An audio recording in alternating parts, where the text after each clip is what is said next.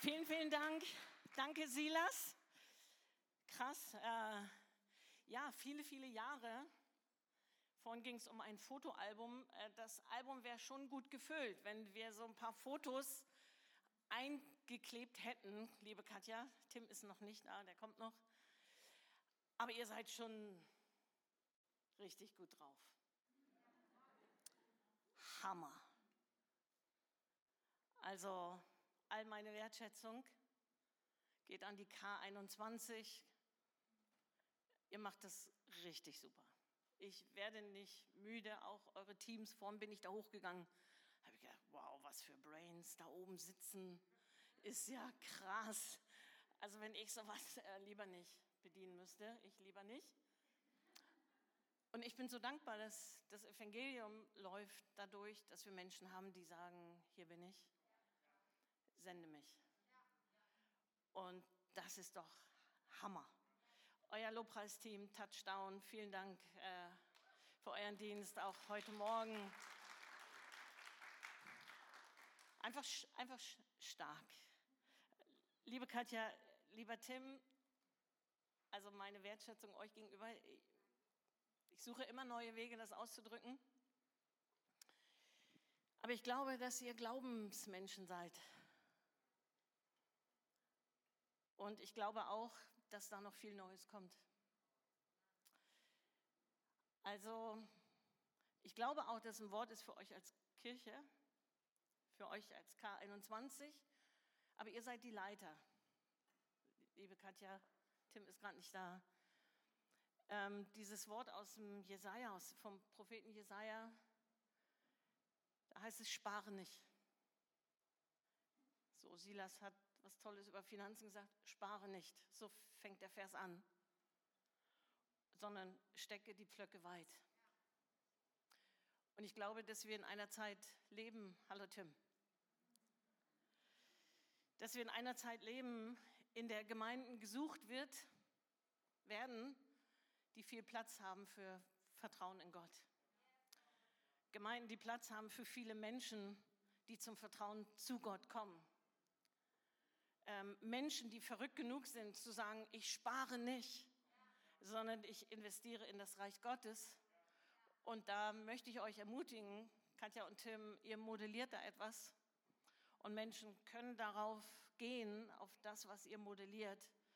Und letztendlich ist es das, was eure Kirche trägt. Und das ist der Hammer. Und ich glaube, dass es längst noch nicht Ende der Fahnenstange ist. Und auch noch nicht genug ist. So, und deshalb, äh, ich möchte euch gerne segnen damit schon mal im Vorfeld. Äh, das war mir sehr stark, gerade auch so beim Lobpreis auf dem Herzen, dieser Vers. Macht, steckt die Pflöcke weit. Okay, gut. Und dazu passt, denke ich, hoffe ich, ich möchte etwas aufstören heute Morgen in, in euch. Ich habe äh, zu Katja vorhin gesagt, Katja, ich ähm, habe zwei Botschaften über Glauben. Und weil mir das so sehr auf dem Herzen äh, liegt, ähm, als Katja und Tim mich eingeladen haben, da habe ich gedacht, okay, ist ja immer dann die Frage, was predige ich? Und ähm, Konserven gibt es genug, aber das darf keine Konserve sein.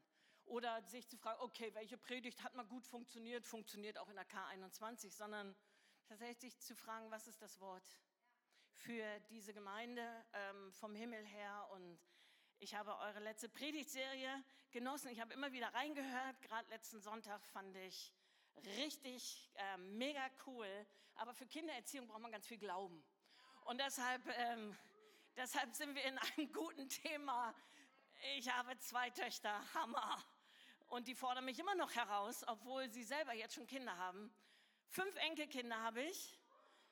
Ah, großartig, das macht das Leben noch mal sehr viel reicher und gehaltvoller und lauter. So, äh, das ist großartig. Ich fange mal an mit einer Geschichte, ähm, also erstmal mit der Überschrift. Die Überschrift für heute Morgen ist mir nichts Sinnvolleres eingefallen als eine kurze Frage. Und jetzt? Und jetzt? Kennt ihr die Frage in eurem Leben? Und jetzt? Mein Papa hat das geliebt. Und das ist die Geschichte. Ähm, Mein Papa hat das geliebt, wenn ich war viel mit ihm unterwegs. Er liebte Fußball, ich habe Fußball geliebt, weil er Fußball liebte. Und dann gab es halt manchmal Situationen, wo ich als kleiner, kleines Mädchen nicht mehr weiter wusste. Und dann hat er hat's geliebt, mich über meine Grenze zu ziehen und mich dann zu fragen, und jetzt? Oder er hat dann gesagt, und nun? Er hat gesagt, und nun? Und dann habe ich ja diese Geschichte gelesen, die ich gleich mit uns lesen möchte. Und dann hat mich das so erinnert, so sehr daran erinnert. Auch die Jünger waren in dieser Situation herausgefordert, weil Jesus sie letztendlich gefragt hat, und jetzt? Gibt es irgendeinen Vorschlag? Gibt es irgendeine Idee? Gibt es irgendeinen Glauben? Gibt es irgendeine Gelegenheit? Gibt es irgendeine Möglichkeit? Und wir sehen die Antwort der Jünger, in denen wir uns so sehr auch wiederfinden. Aber ich möchte aufstören heute Morgen in uns, Möglichkeiten und Gelegenheiten zu sehen, wo eigentlich gar keine sind. Und das wenige, das empfundene wenige zu nehmen und es nicht irgendwo wegzuschmeißen, sondern es anzunehmen und damit zu gehen und zu erleben, wie Gott doppelt und verdreifacht und vervierfacht und verzehnfacht und, und, und. Und zwar geht es um die Brotvermehrung. Wir haben ja auch Ostern, habe ich gedacht, Brot, Osterbrot passt auch. Dann gehen wir mal in diese Geschichte übers Brot. Ähm, Johannes 6. Als Jesus seinen Blick hob, sah er eine große Menschenmenge auf der Suche nach ihm die Berge heraufkommen. Er wandte sich an Philippus und fragte Philippus, wo? Ein bisschen merken, das Fragewort heißt wo. Wo können wir so viel Brot kaufen, dass all diese Menschen zu essen bekommen? Er stellte Philippus jedoch nur auf die Probe, denn er wusste schon, was er tun würde. Und nun, Philippus? Und jetzt? Philippus antwortete, es würde ein kleines Vermögen kosten, sie mit Nahrung zu versorgen. Um das mal runterzubrechen, kleines Vermögen bedeutet, wir sprechen hier von 200 Tagesverdiensten, was das kosten würde. Diese Menge hat Philippus irgendwie ganz schnell, halber Mathematiker, äh, Philippus hat ganz schnell überschlagen gesagt, okay, so und so viel brauchen wir ungefähr. 200 Tagesverdienste, also schon viel Geld. Ein anderer Jünger, Andreas, der Bruder von Simon Petrus, meldete sich zu Wort. Kennst du die Situation aus der Klasse? Herr Lehrer, Herr Lehrer, ich weiß was. Oder er kommt jetzt um die Ecke und hört mal. Hier ist ein kleiner Junge mit fünf Gerstenbroten und zwei Fischen. Doch was nützt uns das bei so vielen Menschen? Sagt den Leuten, sagt Jesus, sie sollen sich hinsetzen. Da ließen sich alle, allein die Männer zählten schon 5000, auf den grasbewachsenen Hängen nieder. Dann nahm Jesus die Brote, dankte Gott und reichte sie den Menschen, wie viel sie auch wollten. Ebenso machte er es mit den Fischen. Und alle aßen, bis sie satt waren, sammelt die Reste wieder ein, wies Jesus seine Jünger an, damit nichts umkommt. Am Anfang waren es nur fünf Gerstenbrote gewesen, doch nach dem Essen wurden zwölf Körbe mit den Brotresten gefüllt, die übrig geblieben waren. Als die Leute dieses Wunder sahen, riefen sie aus, dieser ist wirklich der Prophet, den wir erwartet haben. Er ist es, der in die Welt kommen soll. Auf den ersten Blick könnte man jetzt sagen, ja, es geht um die Geschichte des Brotes. Es geht ums Brot. Aber letztendlich und da werden wir reintauchen, geht es um eine Herzenshaltung oder um mehrere Herzenshaltungen, die Jesus hier auf den Punkt bringt. Und ich wünsche mir, dass wir unsere Herzen heute Morgen berühren lassen vom Geist Gottes. Sagen, okay, wo, wo kann ich einen nächsten Schritt heute Morgen gehen? Was ist, was ist meins in dieser Zeit? Wo kann ich Schritte gehen? Ähm, ich habe das aufgeteilt einfach in vier ganz schlichte Gedanken. Der erste ist Dankbarkeit. Was mich so beeindruckt, Jesus hat das Brot, Vers 11, Jesus nahm das Brot und er dankte dafür. Jesus hat, hat sich nicht be beklagt. Das ist aber wenig. Jesus hat sich auch nicht beschwert. Oh, das ist nicht Dinkelvollkorn. Sondern Jesus nahm, Jesus nahm das Brot, Herzenshaltung, Dankbarkeit. Wir leben in einer Situation, da müssen wir dieses Brot nehmen. Du in deinem persönlichen Leben, du lebst in einer Situation, du musst das Brot nehmen, was gerade auf deinem Tisch liegt. Oder du fängst an, dich zu beklagen und vielleicht sogar Gott anzuklagen und zu sagen, ja, warum habe ich nicht genug? Oder warum bin ich nicht endlich verheiratet? Warum bin ich nicht geheilt? Warum ist das noch und jenes noch? So schlicht und ergreifend hier, Jesus, er nahm das Brot und er dankte dafür. Da klackert es ja bei uns, wie kann man für so wenig danken? Weil er wusste, wenig plus Dankbarkeit in der Hand des Richtigen, der alle Kraft hat, das wird zu viel. Und davon wusste er. Deshalb Dankbarkeit ist ein Prinzip, das ist das Prinzip des Wegebahnens. Wenn du ein Wunder möchtest in deinem Leben, hör auf, dich zu beschweren.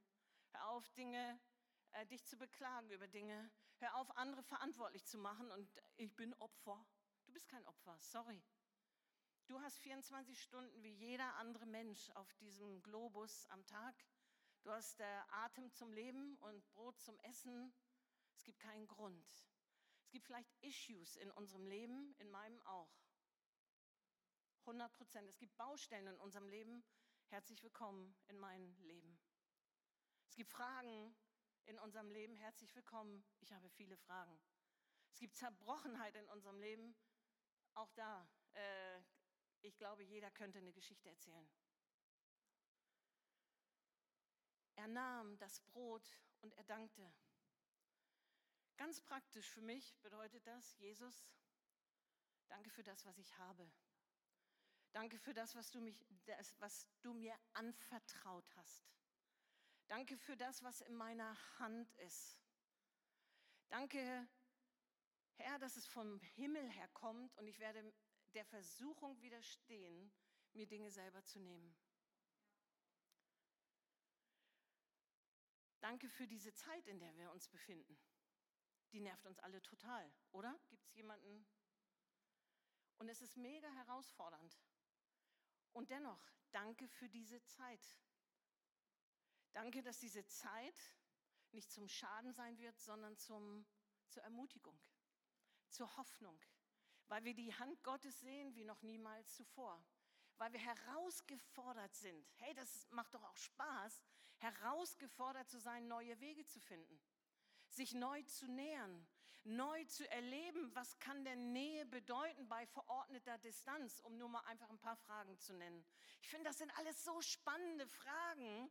Wie kann ich ein Segen sein, wenn ich eigentlich gar nicht mit meinem Nachbarn gefühlt gar nichts mehr reden und gar nicht mehr am besten mehr angucken kann? Aber was gibt es für Wege, die ich finden kann, um zu einem Segen zu sein? Die Herausforderung besteht darin, die Herausforderung anzunehmen. Jesus nahm das Brot. Er nahm es an und er dankte für das, was er hatte. Und das hat letztendlich den Weg gebahnt, Psalm 50, Vers 21. Äh, Gott Dank zu opfern wird ein Weg bahnen, seine Wunder zu sehen. Das ist immer noch das Prinzip. Ich habe es vorhin schon gesagt, im ersten Gottesdienst, ähm, Lobpreis ist viel mehr als ein Warm-up für eine Predigt. Ist viel mehr als, oh, wie kuschelig ist es wieder. Sondern es ist dem den Platz zu geben, der ihm auch gehört. Und ein, ein, ein Herzensweg bahnen zu lassen durch unsere Herzen und die Wunder Gottes zu erleben auf dem Weg, den wir mit ihm gehen. Zweiter Gedanke, Möglichkeitsdenker ein Möglichkeitsdenker zu sein. Wir lesen hier in Vers, äh, Vers 9 und 10, da sagen die Jünger, die kommen sofort. Jesus hatte nur gesagt, wo können wir Brot kaufen? Sowohl Philippus als auch Andreas, beide haben gesagt, sie haben gar nicht die Frage beantwortet, sondern sie haben gesagt, wir haben zu wenig. Wir haben zu wenig Geld. Und Andreas hat gesagt, hey, hier, die fünf Brote, zwei Fische, das ist zu wenig. Interessant ist doch aber, Jesus hatte gar nicht von Fischen gesprochen, auf einmal waren sogar Fische am Start. In dem Beschweren werden unsere Augen vernebelt für Gottes Add-ons, für Gottes Zusätze, für Gottes Reden, für Gottes Segnung, weil sie nicht in Form von Brot, sondern in Form von Fischen in unser Leben hineinkommen. Und es ist so wichtig, dass wir immer wieder unsere Augen aufmachen, um das zu sehen. Nicht nur Brot, sondern auch Fische. Und beide Jünger, Philippus und Andreas, sie sind so an dem Ganzen vorbeigeschrammt, weil sie die Frage gar nicht gehört haben, die Jesus ihnen gestellt hat. Jesus sieht natürlich bereits die Lösung. Das heißt da ja auch auf die Probe stellen. Philippus sagt doch mal, und jetzt? Und manchmal geschehen Dinge in unserem Leben, da sagt, habe ich genau das Empfinden, dass Jesus nicht sagt, ich liebe dich nicht mehr, äh, kannst machen, was du willst. So empfinden wir das ja manchmal, sondern wo Jesus bewusst sagt, hey, bereit für den nächsten Schritt, bereit für, die nächste, für das nächste Klassenzimmer. Und jetzt? Und jetzt? Mit welch einer, mit welch einem Mindset, mit welchen Gedankengebilden gehen wir an Herausforderungen ran? Sind wir eher auf der Seite von Philippus und Andreas? Wir haben zu wenig, wir haben zu wenig Ressourcen. Ähm, das, was der Junge gebracht hat, ist zu wenig. Oder sehen wir in der Herausforderung schon eine Lösung? Sehen wir schon, hey, Gott will handeln, ich sehe es zwar noch nicht, aber ich hänge mich doch in meinem Vertrauen nicht an die Umstände, sondern an den, der unser Schöpfer ist. Wir sehen, dass die Jünger die falschen Fragen stellen. Und manchmal stellen wir auch falsche Fragen. Und dann wundern wir uns, warum wir keine Antwort bekommen. Sie beschweren sich über die Tageszeit. Es ist ja schon abends. Jesus, jetzt ist eigentlich Zeit, ins Bett zu gehen. Sie beschweren sich über den Ort. Er ist öde. Da läuft doch nichts. Da ist doch nichts. Und dann beschweren sie sich über ihre Ressourcen und dann beschweren sie sich über die vielen. Da sind doch zu viele für das, was wir haben. Sie stellen die falschen Fragen. Und Jesus stellt ihnen nur eine Gegenfrage, nämlich was habt ihr? Das erinnert mich sehr an alte Geschichten. Das erinnert mich äh, sehr an die Zwille von David. David, was hast du? Die Zwille und fünf glatte Steine. Oder Mose, was ist in deiner Hand? Der Stab. Als Mose sagte, es geht doch nicht. Wie soll ich denn das machen? Und Gott hat ihm eine schlichte Frage gestellt, was ist in deiner Hand? Und ich frage dich heute Morgen, was ist in deiner Hand, um nächste Schritte zu gehen?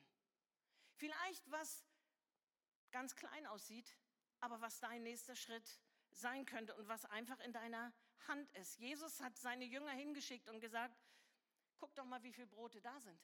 Guckt doch erstmal, bevor ihr zu einem Schluss kommt, guckt doch erstmal, was ihr am Start habt.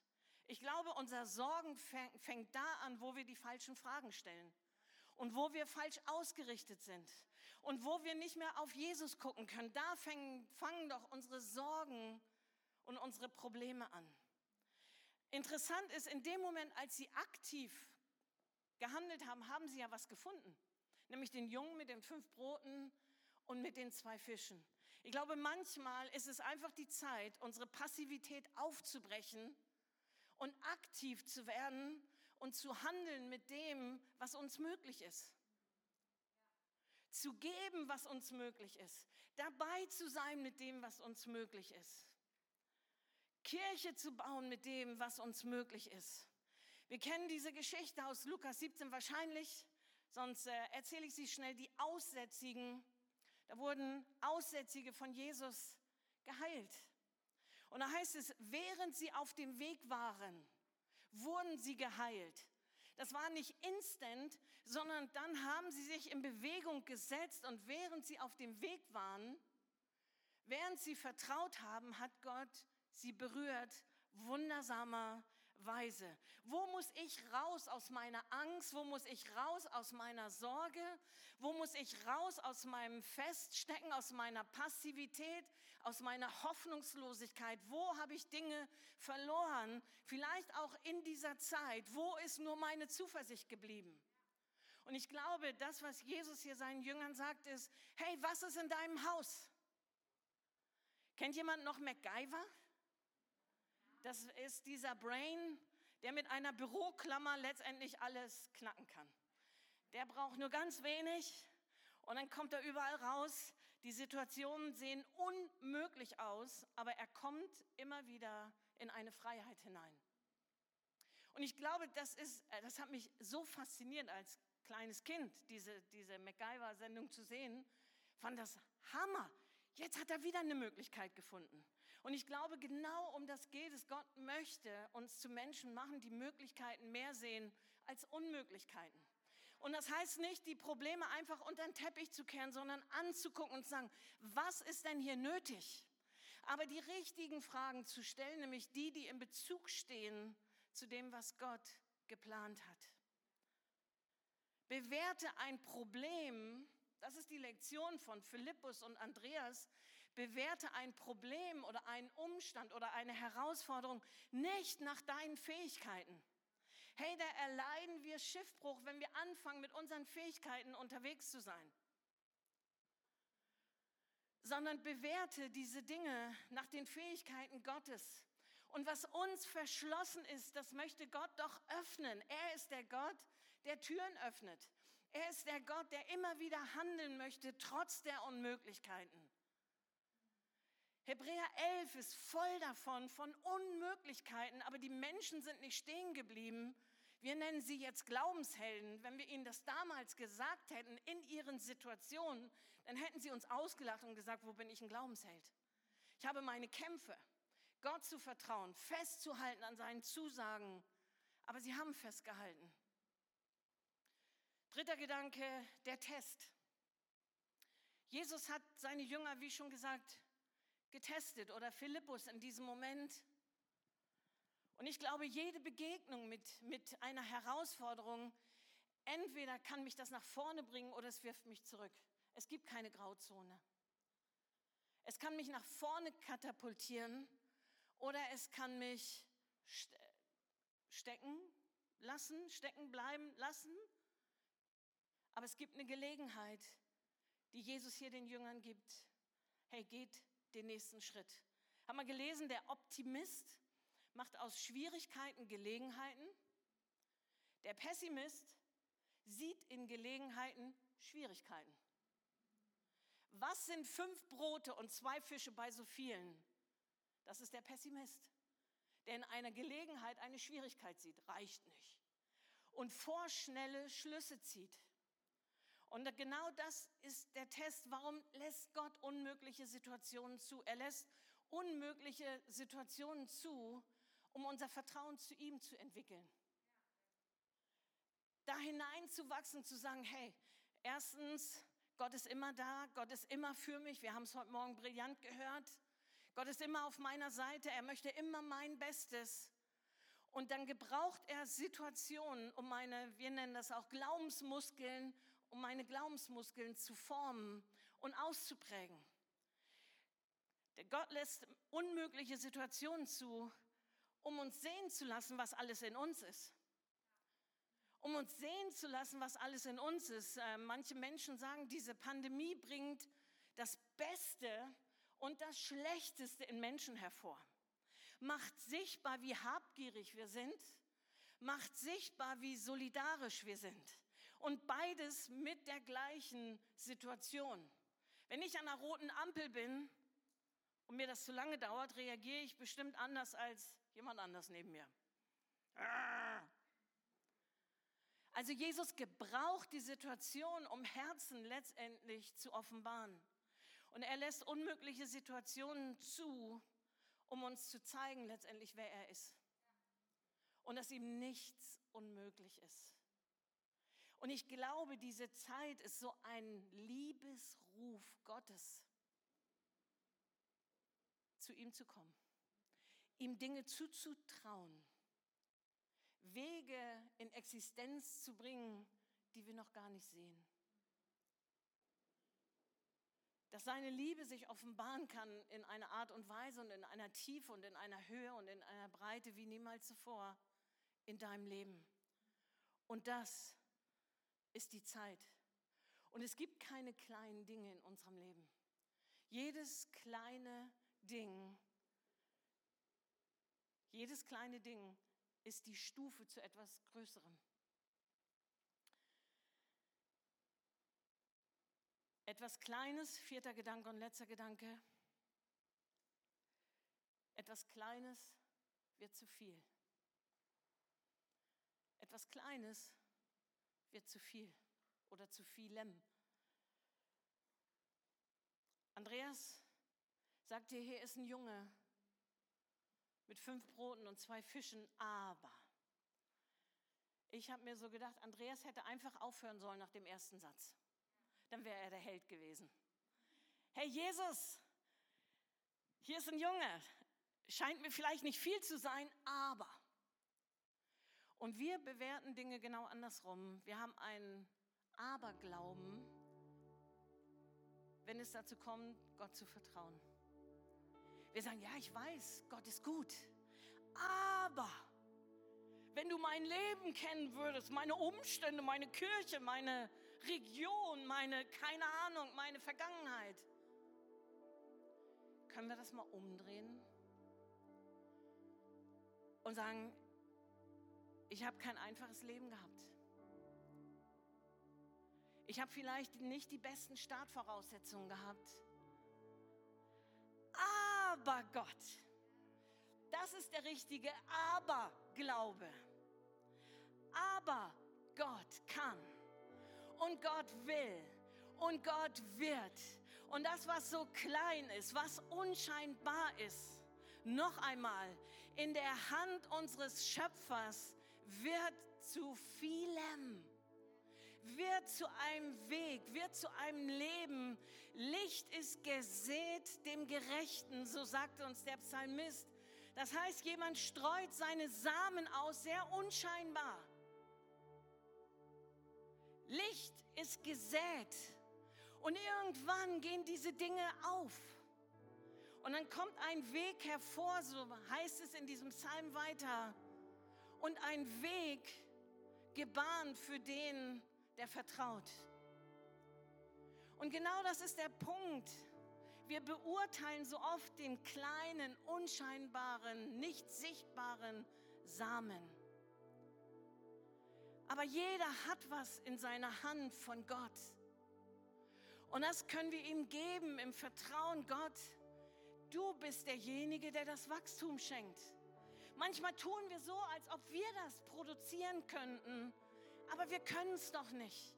Lass uns doch in den Wegen laufen, die für uns gebahnt sind und nicht versuchen, irgendwie eigene Gerechtigkeit aufzurichten und eigene Performance und eigene Gedanken, sondern hey, Gott machen lassen und zu sehen, er tut Wunder.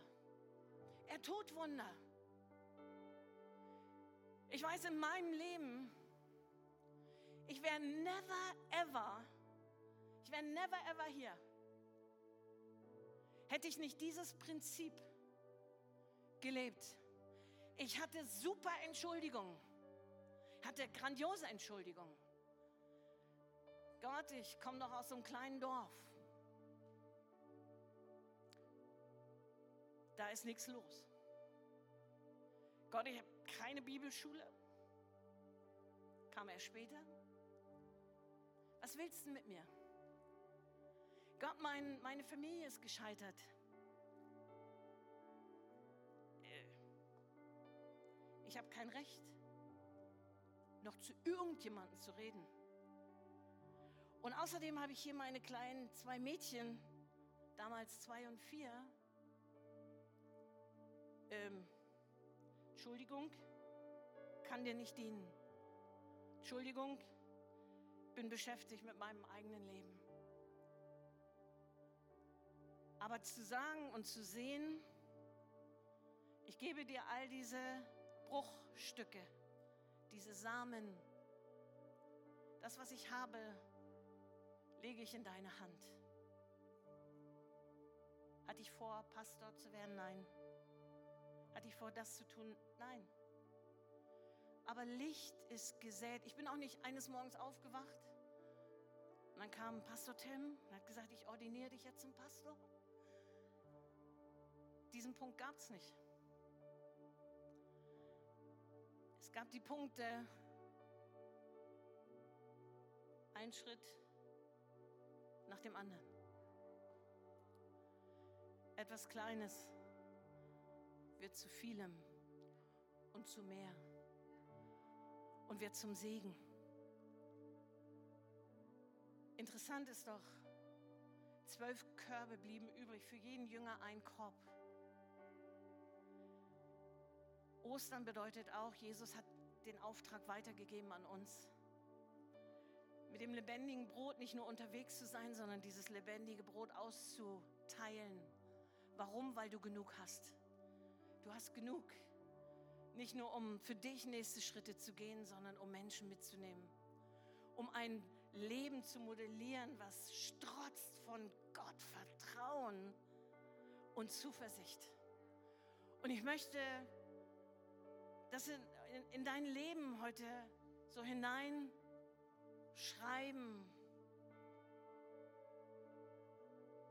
Etwas Kleines wird zu etwas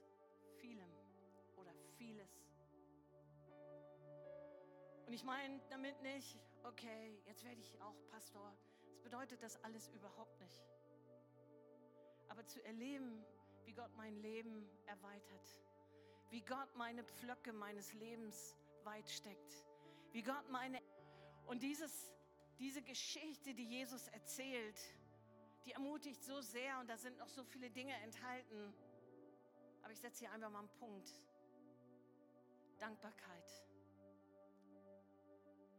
Sei ein Möglichkeitsdenker.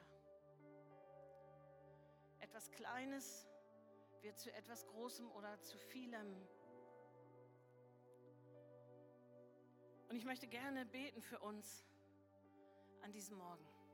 Ich möchte gerne beten für euch als Kirche, für dich als Einzelnen.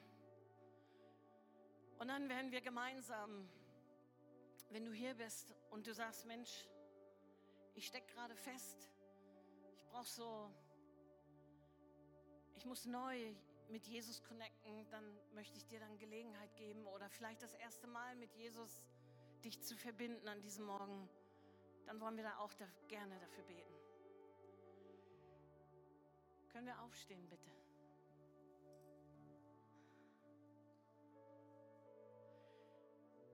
Und vielleicht bedeutet dieses Aufstehen ja für dich an diesem Morgen, ich stehe auf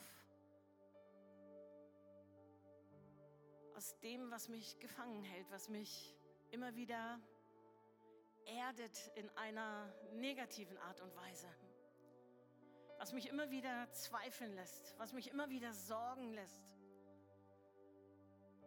was mich immer wieder daran hindert zu investieren und zur Freude und durchzudringen, die Gott für mich hat. Jesus, ich danke dir für diese Botschaft, die du uns gegeben hast in dieser Geschichte. Dir ist nichts unmöglich.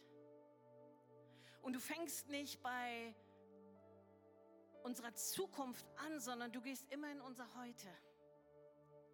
Und du fragst immer in unserem Heute, was ist in deiner Hand? Und du machst all unsere Schritte zu einem Weg, Jesus. Und ich bete heute Morgen für Menschen unter uns, die irgendwo sagen, ich habe das verloren, in Möglichkeiten zu denken. Ich glaube, ich habe diesen Test nicht bestanden und jetzt dann steht Jesus wiederum vor deiner Tür und öffnet dir eine neue Tür und erneuert dich. wenn du vielleicht sagst, das ist zu wenig, möchte ich dich trotzdem bitten, es in die Hände von Jesus zu legen. Die kleinen Dinge, die unscheinbaren Dinge. Doch mit den Sorgen genauso. Die kleinen Sorgen werden zu Bergen von Sorgen. Genauso ist es mit dem, was in unserer Hand ist. Es scheint klein, aber es kann zu einem Berg werden. Es wird auf jeden Fall zu einem Weg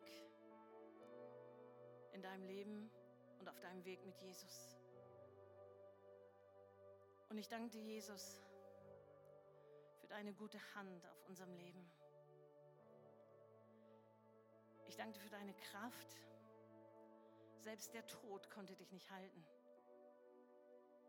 Was sind da ein paar Brote?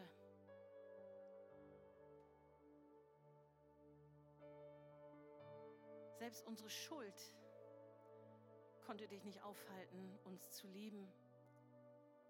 Was sind da ein paar Brote? Und nicht nur uns zu lieben, sondern uns einen Weg zu bahnen, deine Liebe kennenzulernen und Vergebung und Versöhnung zu erleben.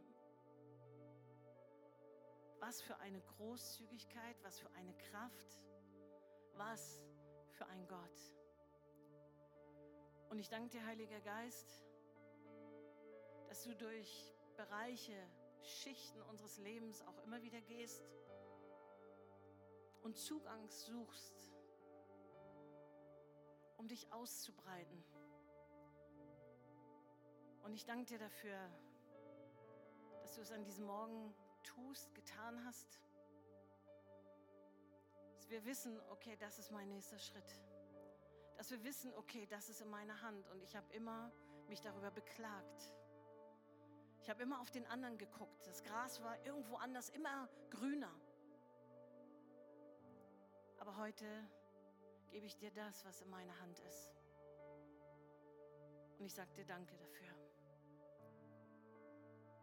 Und ich danke dir für deinen Segen, Herr Jesus, für jeden Einzelnen auf dieser Kirche K21.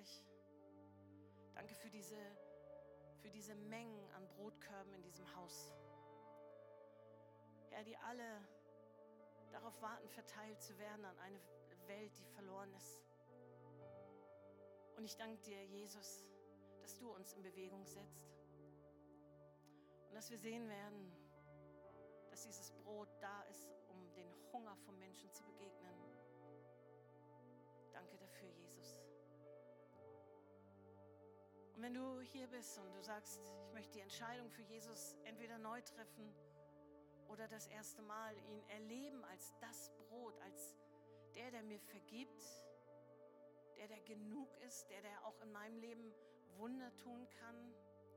Ich möchte ihm mein Leben anvertrauen. Ich möchte euch bitten, dass wir ein Gebet zusammensprechen, ein kurzes, einfaches Gebet, um die Menschen zu begleiten, die sagen, ich bin das und ich mache mich neu fest, den Weg nach Hause zu gehen an diesem Morgen. Jesus, ich danke dir, dass du für mich auf diese Erde gekommen bist. Ich danke dir, dass du für mich gestorben und auferstanden bist. Und ich danke dir, dass ich kommen darf mit meiner Schuld, mit meinem zu kurz kommen, mit meiner Unzulänglichkeit, mit meiner Getrenntheit zu dir. Und ich danke dir, dass du mir eine Tür öffnest. Und ich gehe durch diese Tür hindurch. Und ich bitte dich, dass du mir vergibst